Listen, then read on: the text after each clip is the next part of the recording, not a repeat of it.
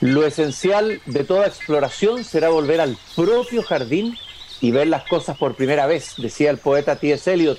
Queridos y queridas radiovidentes que nos escuchan y que al escucharnos nos ven en Antofagasta, en Temuco, en Valparaíso, Viña del Mar, también los que nos siguen por pauta.cl y en Spotify, los saludo cordialmente, fraternalmente. Estoy abriendo la verja de madera de mi jardín. Y hoy día quiero detenerme en un escritor español que acaba de fallecer inesperadamente a los 70 años, es decir, relativamente joven, por decirlo de alguna manera. Me estoy refiriendo al escritor Javier Marías, quien naciera en Madrid en 1951 y falleciera el 11 de septiembre del 2022. Escritor, traductor, editor, miembro de número de la Real Academia Española de la Lengua y probablemente a algunos puede que les suene el apellido si no lo conocen como novelista, pues en todos lados está emparentado por lo demás con eh, personas del mundo cultural, del cine, del teatro, de la literatura, pero sobre todo su padre.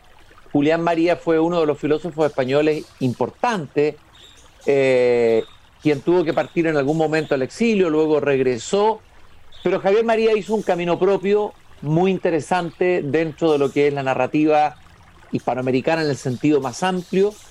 Eh, y hoy día vamos a conversar con un narrador chileno también articulista del diario El País, ha escrito en letras libres, lo leemos a veces en medios locales y está en este momento en Madrid. Es Carlos Franz, quien es autor de varias novelas.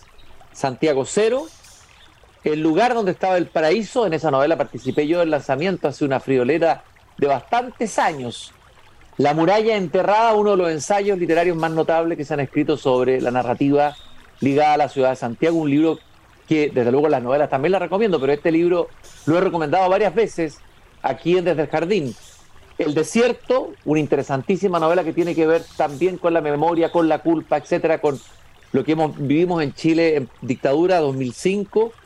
Eh, ganó el premio bienal de novela Mario Vargas Llosas, con, Si te vieras con mis ojos. Carlos, un gusto de contar contigo aquí y pasearme por este jardín, que no es físico, algún día vendrás al físico, pero por lo menos es digital. Hola Cristian, qué gusto de, verte, de oírte y verte, ya que oírse es como verse en tu jardín. Desde luego, fíjate que, esto juega con el título de tu novela, Si te vieras con mis ojos, ¿no? Eh, lo primero que te quiero preguntar, Carlos, es, a ver, este Javier María, entiendo, sé que fue un traductor, un gran traductor, tradujo a Faulkner, tradujo a, bueno, tradujo a poetas también, a Yeats, a Oden, fue un conocedor de la literatura inglesa a fondo, me imagino que eso marcó su trayectoria. Ubícame un poco, ubícanos, ¿dónde colocamos a Javier María dentro del panorama de la, eh, de la narrativa en español del siglo XX? Ya, pero antes una, una pequeña precisión. En la biografía de Marías que hacías eh, recién muy apretadamente, se te olvidó un dato muy importante de mencionar que añade a la curiosidad de ese personaje extraño eh, y fascinante que fue Javier María. También fue rey de Redonda. Sí, pues, claro. Eh, una isla en el Caribe, de una islita, un islote, que, un inglés excéntrico en el siglo XIX se apoderó de ella y lo convirtió en un reino independiente y pasó de mano en mano y se lo heredó finalmente, según él, porque hay disputas sobre el asunto, se lo heredó a Javier eh, María. Javier María se lo tomó tan en serio que se coronó rey de Redonda y dio títulos eh, a diestra y siniestra de duques, marqueses, etcétera, a sus amigos y también condenó al exilio a sus enemigos. Bueno. Oye, Javier, eh, primero creo que se autodenominó a sí mismo de este reino. Eh, a ver, eh, eh, hay, vamos a entrar un poco en su narrativa, pero hay una dimensión polemista o por lo menos peleadora de Javier María, por decirlo así. Por ejemplo, algunas declaraciones que suenan muy intempestivas, habría que buscar si son justas o no injustas, cuando refiriéndose al que fuera su editor de Anagrama Herralde, habló de ignorantes, merclachifles, proxenetas dedicados a traficar putas eh, de salón, una cosa así. Eh, mm. Unas declaraciones fuertísimas. ¿ah? Se peleó con. Putas de postín, es una, expresión muy, muy española, porque postín, vieja expresión que también se empleó, yo creo, en Chile en tiempos de nuestros bisabuelos, significa eh, de alto nivel, de alta alcurnia, pero putas al fin. Ahora, ten en cuenta, ten en cuenta la ambigüedad, porque con esa expresión se está refiriendo a los propios autores, o sea, a sí mismo se está denominando puta de postín, traficada por estos eh, mercachifles que serían los editores. Ahora, sí, sí, se eh, peleaba con mucha, con mucha gente, con mucha facilidad, y debo quizás partir aclarando que también se peleó conmigo. Ya, ah, no tenía idea de esto, qué interesante. Esto lo hace más interesante todavía esta conversación. Yo, lo, considero, yo lo tomo como un honor haberme peleado con, Javier, sobre todo porque al final nos, reconciliamos. ¿eh? Eh, pero fue una pelea seria. Yo escribí un artículo en Letras Libres respondiendo uno suyo que me había parecido eh, absurdamente orgulloso y, sobre todo que falseaba algunas cosas latinoamericanas. ¿no? Él había estado de gira por Latinoamérica presentando un libro y volvió y publicó un artículo en el país en que decía, sí, todo anduvo muy bien, excepto que fui país por país y me di cuenta que todos los... Em, eh, las listas de libros más vendidos incluían solamente autores hispanoamericanos y ni un solo español se quejaba de que no su libro no estaba entre los más vendidos. Y añadía, y además he tenido que soportar la pesadez de los latinoamericanos que le dicen a uno, ustedes los conquistadores españoles que vinieron y nos sojuzgaron y nos robaron. Ya. Bueno, yo escribí un artículo en la revista Letras Libres eh, respondiendo esto, primero recordando a Borges, que Borges cuando vivió en España a comienzos del siglo XX, padecía la, el orgullo inverso, porque los españoles le decían, nosotros, nuestros abuelos conquistaron América, ustedes que son unos pobres diablos, en fin. Y Borges, con humildad e, e inteligencia característica, respondía, no, no, no, perdone fueron mis abuelos los que conquistaron América. Los suyos fueron los que no se atrevieron a salir de España y nunca fueron a América. Oye, y, ahí, y esa... recordaba yo a María una cosa, y es que, que justo, es cierto que hay un abismo entre ambos lados del charco, como a veces se llama aquí en España, y que los escritores españoles no son debidamente reconocidos y leídos en Hispanoamérica, y lo mismo ocurre con los hispanoamericanos, salvo por el breve periodo del PUM. Y yo le recordaba a María que el premio de la crítica española, que expresamente en sus bases dice que se concede a un autor de lengua española, sin identificar que sea, de qué nacionalidad sea, se había concedido en 50 años en ese momento, solo en cuatro oportunidades a un latinoamericano. Bueno, y esto motivó un enojo de, de Marías que incluso llegó a tanto que habló con el dueño de la revista para tratar de que no me publicaran nunca más. Él me dijo, yo, porque él, él dijo, yo no escribo más en esa revista si sigue escribiendo el señor Franz. ah, era así. Era, era impetuoso, era, era... Era absurdamente orgulloso, porque imagínate a alguien que tan famoso como era ya él, bueno, tomarse el tiempo de, hacer estas llamadas y esta pequeña intriga, y luego hizo algo divertido, porque ese artículo mío fue polémico y se publicó en varios lados en Latinoamérica, se publicó en Buenos Aires, en fin. Eh, pero él nunca respondió directamente, salvo cuando se publicó en Chile que mandó una carta al Mercurio una carta al director. No te puedo creer. Llamándome Paleto, cosa muy graciosa, porque Paleto significa provinciano, ¿no? este escritor chileno provinciano.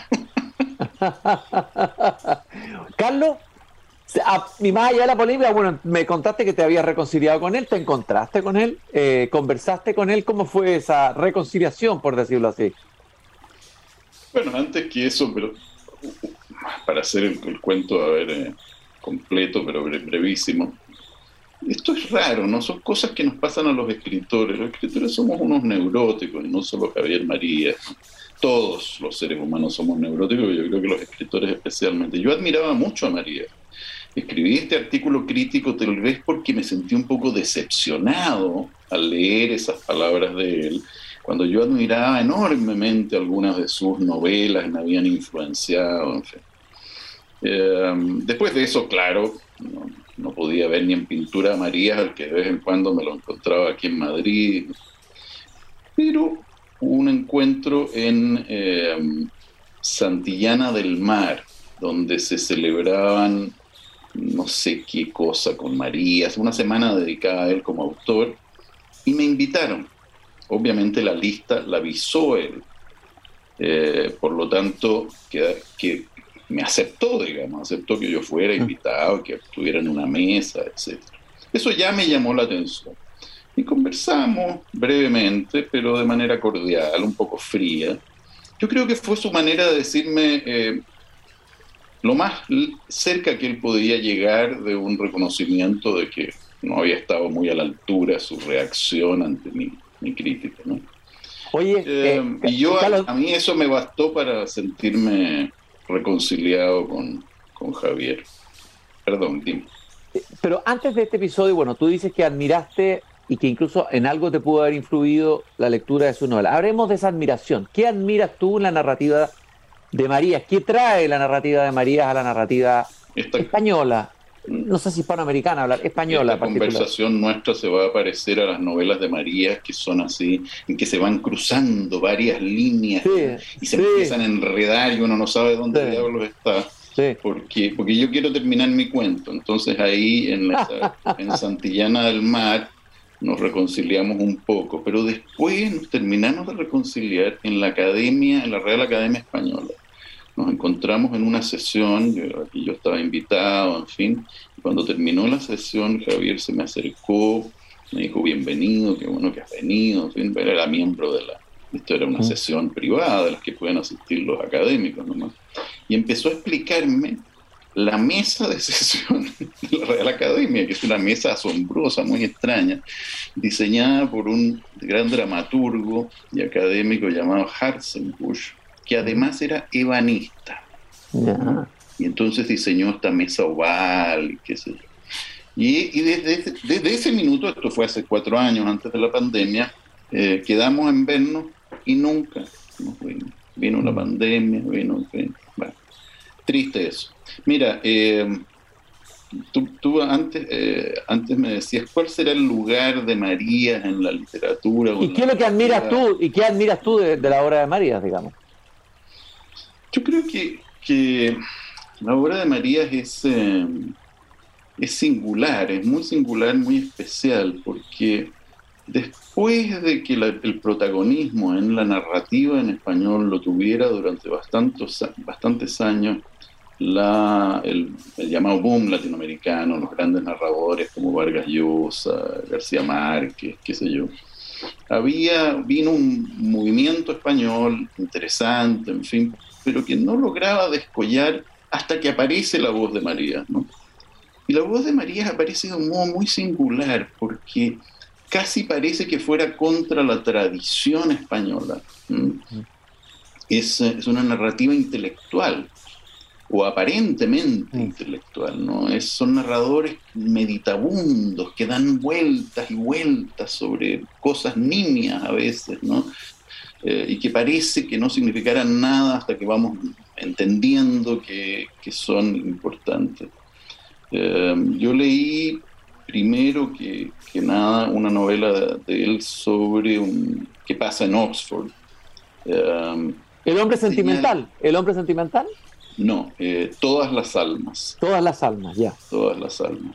Es una novela estupenda, magnífica muy seductora para un escritor, para un lector, Eh, el protagonista es alguien que está llegado a Oxford a hacer unas clases, un estudiante recién graduado, en fin, y que empieza a verse envuelto en el mundo de profesores excéntricos eh, ingleses, eh, a conocer historias raras y también empieza a descubrir él en sí mismo, y esto es lo que vemos a lo largo de la novela, su, su posición esencialmente marginal, la de un, una especie de boyerista, ¿no? que se envuelve en las historias, pero, pero siempre está un poco afuera. Me parece que esto describe bien al, escritor que, fue María y, y, a lo mejor a todos los escritores. Recuerdo que en esa novela, o puede ser que en alguna siguiente, él, que fue un muy buen traductor, como anotabas tú, del inglés, disecciona una palabra preciosa del, del inglés que, que es eavesdrop, ¿no? o eavesdropping, que significa eh, escuchar sin que se enteren los otros. ¿no? Eh, y, él explica la etimología de la palabra. El eave es el alero, y aparentemente la palabra se creó por el temor de alguien cuando está esté manteniendo una conversación privada, de que alguien esté afuera, del lado de afuera de la ventana y bajo el alero, escuchando en secreto la conversación. Un poco eso es el narrador eh, de María siempre, y quizás lo seamos todos también. Alguien que escucha desde fuera de la vida, bajo el alero, pero del lado exterior, lo que ocurre dentro de la casa de la vida, mm. y transcribe lo que alcanza a oír, porque mm. desde esa posición, desde afuera, no se escucha claramente. Mm. Nos llegan retazos, nos llegan fragmentos. Em, Creo que eso es lo que hace más interesante a, María, ¿no? No es naturalmente el único escritor que ha practicado o ha intuido algo así, pero él profundizó mucho en esta curiosa paradoja del narrador, del escritor, que cuenta una historia a pesar de que todos sabemos de que no puedes saber la historia a cabalidad. La cuenta precisamente porque no es posible saber la cabalidad y quizás por eso la inventamos en parte ni la propia biografía, ni menos la biografía de los demás es transparente para, para nosotros.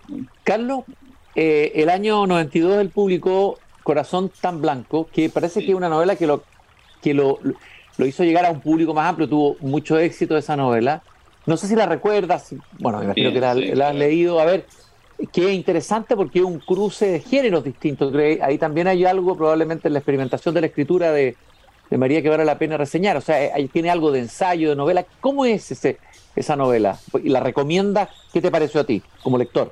Yo la recomiendo muchísimo y la gran sorpresa de esa novela, quizá, o una de sus grandes sorpresas, que siendo una novela de lectura relativamente compleja, tuvo un enorme éxito de público.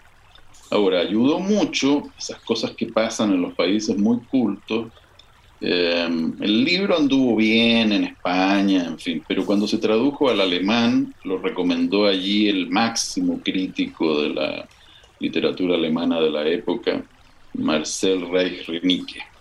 Mm. Eh, tenía un programa de televisión, como algunos de los, de los que has hecho tú, se llamaba, no sé, como el cuarteto literario o algo así y recomendó este libro, lo puso por las nubes y en cosa de un año se vendió un millón de ejemplares de esa novela, que es una novela como un poco como lo que describía recién, es decir, es una novela sobre la dificultad de contar una historia, sobre, bueno, eh, a mí me fascinó, para mí fue muy, muy influyente.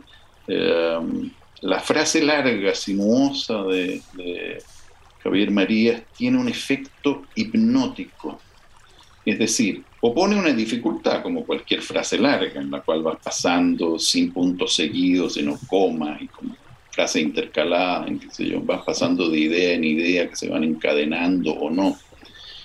Pero lo sorprendente es que en ese proceso en el que parece que te pierdes, también resultas como hipnotizado por esta voz que te habla con calma, además, porque no es una, una frase nerviosa, sino que es una frase muy calmada, ¿ah? y que va moviéndose y envolviéndote en, eh, en un relato, o en varios relatos.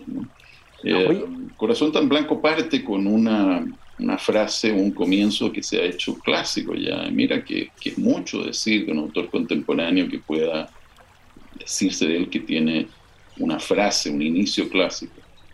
No he querido saber, pero he sabido, la primera frase del libro y sintetiza muy bien toda la actitud del narrador, que no quisiera enterarse, pero se ha enterado y una vez que se ha enterado ya no puede remediar querer saber más, pero preferiría no saber mm. eh, las historias familiares oscuras que están en su, en su pasado.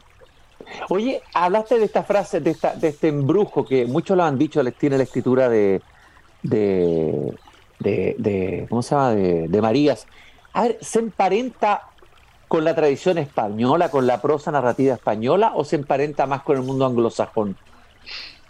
Bueno, es curioso esto. Yo diría que, que la gran sorpresa es que no se emparenta con la tradición española, eh, que más bien eh, lo que tenemos presente de ella es la naturalidad de Cervantes. Pero lo que ocurre es que se nos olvida que Cervantes y su Quijote fue prácticamente el último escritor naturalista de esa gran tradición y luego viene más bien el gongorismo, el preciosismo, eh, prosas mucho más complejas, tenemos que ya llegar al siglo XIX con Azorín o con Pérez Galdós o Baroja para retornar, digamos, a un naturalismo. Pero en cualquier caso, eh, la prosa de, de Marías es una prosa eh, en ese momento anómala. Mm. ¿Mm? Y yo diría, se ha dicho mucho que la influencia viene del inglés, no estoy seguro de eso, creo que la influencia, como en otros autores de su generación, viene de la narrativa latinoamericana. O sea, él se libera de la obligación de escribir de esa manera clara, baroquiana o lo que fuera, eh, leyendo a los latinoamericanos y envidia la libertad de los latinoamericanos para hacer tramas y prosas complejas. Eh, y encuentra su manera. Lo que pasa es que hay tanto elemento de la cultura anglosajona en las narraciones de, de María que tiende a producirse esa confusión, como si eso fuera un estilo anglosajón. No, es el estilo de algunos escritores anglosajones, Faulkner, o Henry James, por ejemplo. Pero también podría ser el estilo de Proust, si hablamos de la frase larga, ah. sinuosa, en fin. Hay otra novela que también eh, tuvo un, éxito y el título es muy hermoso, sacado de un verso shakespeariano, Mañana en la batalla, piensa en mí. Esa es 1990 y tanto, me parece, creo. Eh, bueno, por ahí. A ver, no sé si quieres comentar esa novela u otra que te parezca significativa. Estamos hablando, recuerdo a los que nos están escuchando, estamos recordando la figura del narrador español Javier Marías, fallecido recientemente, eh, hace un par de días, es decir, el 11 de septiembre del 2022, prematuramente diría yo. Marías, eh, a ver, en, en Corazón tan Blanco él entrecruza una serie de historias eh, algunas de las cuales provenían de libros anteriores suyos y son desarrolladas. Y lo mismo ocurre con las novelas que van, no todas, pero con algunas de las novelas que vendrán después. Mañana en la batalla piensa en mí, claramente desarrolla una línea argumental. Es en ese sentido un autor de una obra eh, dividida en muchos, muchos libros. Eh, en el caso de esa, de esa novela, lo que más recuerdo de ella es la escena agobiante um, en la que el narrador despierta al lado de una eh, mujer muerta. ¿no? Eh, hay alguien que ha muerto y él eh, sabe cómo ha, cómo, cómo ha ocurrido esto, en fin. Y lo que para un escritor cualquiera corriente daría simplemente pie para una historia de intriga y quizás policíaca, no sé. Eh, en el caso de él, eh, incita a una meditación profunda eh, sobre, una vez más, sobre lo que es posible saber, qué es lo que podemos saber de la propia experiencia y de la experiencia de los, de los demás. A mí me gustó menos esta novela. ¿Ya? Tuve dificultades incluso para terminarla. Y lo mismo me ocurrió, desgraciadamente, con la siguiente gran serie, que es como la, gran inflación de ese estilo de, de Javier Marías, que es Negra Espalda del Tiempo, que es una trilogía que en total son 1500 páginas. Pero confieso mis limitaciones. Los lectores sufrimos procesos como lectores, evoluciones como lectores, que no tienen por qué coincidir con las evoluciones de los escritores, ¿no? Mm. yo estaba fascinado con, con, ese tipo de narrativa a mis 20 años y a mis 30 años, pero cuando ya me toca leer eh, La negra espalda del tiempo, más bien eh, estaba en una etapa en la que, en la que estoy hasta hoy, en que me gustan cada vez más los relatos eh, simples, las historias transparentes, la prosa transparente que te permite ver muy claramente, o lo más claramente que se pueda, lo que se intenta contar.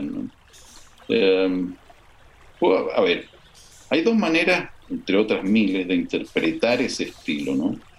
Eh, se puede interpretar como riqueza, como extraordinaria riqueza verbal eh, y también de icónica, de imágenes que se van creando y vinculando. Está muy bien. Eh, pero también se puede interpretar como un exceso verbal, ¿no? como una verborrea, como una sobreabundancia de estilo, en la cual con 10 palabras se dice lo que se podría haber dicho con una. Así que ese, ese libro, e, esos libros posteriores de, de María no me, gustaron tanto. Estoy en, mi derecho, tal vez estoy equivocado, pero, pero así fue. Llama un poco con una novela posterior de él que tuvo mucho éxito, que se llama Los enamoramientos, en donde María vuelca eh, lo que quienes seguíamos de lejos, más o menos lejos su, trayectoria vital, sabíamos y que fue un gran enamorado. se, casó una vez, creo que no llegó a convivir con, una mujer nunca más de unos pocos meses, ni siquiera con, su, con la mujer, con la viuda que quedó, pero, pero tuvo muchos, muchos amores. Y entonces en los enamoramientos hay eh, a partir de una historia particular, pero una, especie de condensación de esa, experiencia. Ese es un buen libro que yo recomendaría para partir a la inversa con, con eh, Javier María, ¿no? Una obra tardía, no tardía, pero es una obra de su madurez, que puede servir de trampolín o de entrada más suave para esas otras obras muy ambiciosas. Otra cosa que puede decirse, Cristian, es que es melancólico pensar que eh, Corazón tan blanco y mañana en la batalla piensa en mí especialmente, ya están un poquito fechados, es decir, son posmodernos, son libros claramente posmodernos, ¿ah? de un momento de la cultura más que de la literatura, que increíblemente cuando solo han pasado 20 años, 25 años, en fin, está un poco estamos un poco desplazados de eso. Si tú lo comparas con lo que hoy son las, las tendencias dominantes, la autoficción, esta literatura, pretende todo lo contrario que Javier María, es decir, pretende decir la verdad, ¿no? Mm. El Karl Ove Knausgaard, el, Sí, sí. Bueno, carrera en Francia, carrera en Francia, de Manuel Carrera. Entonces, como que se ha perdido el prestigio de la ficción y lo que tiene prestigio hoy es hacer una supuesta ficción, pero en la cual todo debe ser, debería ser verdadero, lo que está anclado por lo demás en un prejuicio actual, que es el prejuicio de contra la apropiación cultural. No, puedes apropiarte de las historias de los demás, no puedes ponerte en el lugar de nadie más que en el lugar propio. Y si vas a hablar de lo único que puedes hablar que es de ti mismo, tienes que decir la verdad, si no estás condenado. Entonces yo observo con cierta nostalgia eh, la literatura, esos grandes libros de Javier María, también porque me parece que ya están, eh, por el momento al menos, eh, pertenecen a un pasado, pertenecen a un pasado. Y tú, y tu escritura, y Carlos, preguntarte a ti, ¿y tú en qué estás en esa misma eh, en, lo que acabas de señalar. ¿De qué lado estás ahora, digamos? ¿En la nostalgia de esa forma de la ficción o, tratando de indagar en, este otro camino que acabas de señalar que es el que está de moda? No, no, no. Yo en la moda no he podido estar nunca, desgraciadamente quizás para mí. Nunca he querido estar de moda, tengo el reflejo condicionado. Pregunto, ¿qué está de moda para hacer todo lo contrario? Así que sí, tal vez estaré más en la nostalgia de eso, pero estoy sobre todo en un bloqueo literario que ya me dura demasiado tiempo que curiosamente, sin embargo, es el tema de la propia ficción en la que estoy trabajando, porque el protagonista de mi novela es un escritor que está bloqueado. Me lo he tomado demasiado en serio, entonces me bloqueé yo también. Oye, Carlos, ¿y ese escritor vive en Madrid o, vive en otra parte? ¿Dónde está? No, él es un escritor eh, chileno que pasó los mejores años de su vida así en Madrid y vuelve a Chile, eh, pasa ya un largo tiempo y, le dan un premio que lo hace volver a Madrid. Y, su retorno a Madrid, eh, bueno, pasa lo que tiene que pasar, supongo. O, por lo menos así lo veo yo, que soy un melancólico. Eh, nunca hay que volver a los lugares donde fuiste feliz. Wow. Ah. Oye, esa frase es como para cerrar, para el mármol, pero no, no, no, no puedo dejar de hacerte un par de preguntas muy cortitas. A ver, eh, el gesto de, no sé si gesto o, esto está sobreactuado o, es genuino, de rechazar el Premio Nacional de Narrativa del año 2012 en España, eh, eh, diciendo que he rechazado toda remuneración que provenga del erario público. A ver, había ahí una ética así sólida de María en este punto. hablemos de, María en el, mundo literario, su visión de la literatura como intelectual, que, público, etcétera. Mira, yo creo que sí, yo creo que él era sincero. No entiendo bien por qué no podía recibir algo del erario público. Había algo un poquito puritano, si tú quieres, en la tradición anglosajona, pero de, ese lado, de los cuáqueros o algo por el mm, estilo. Eh, era raro.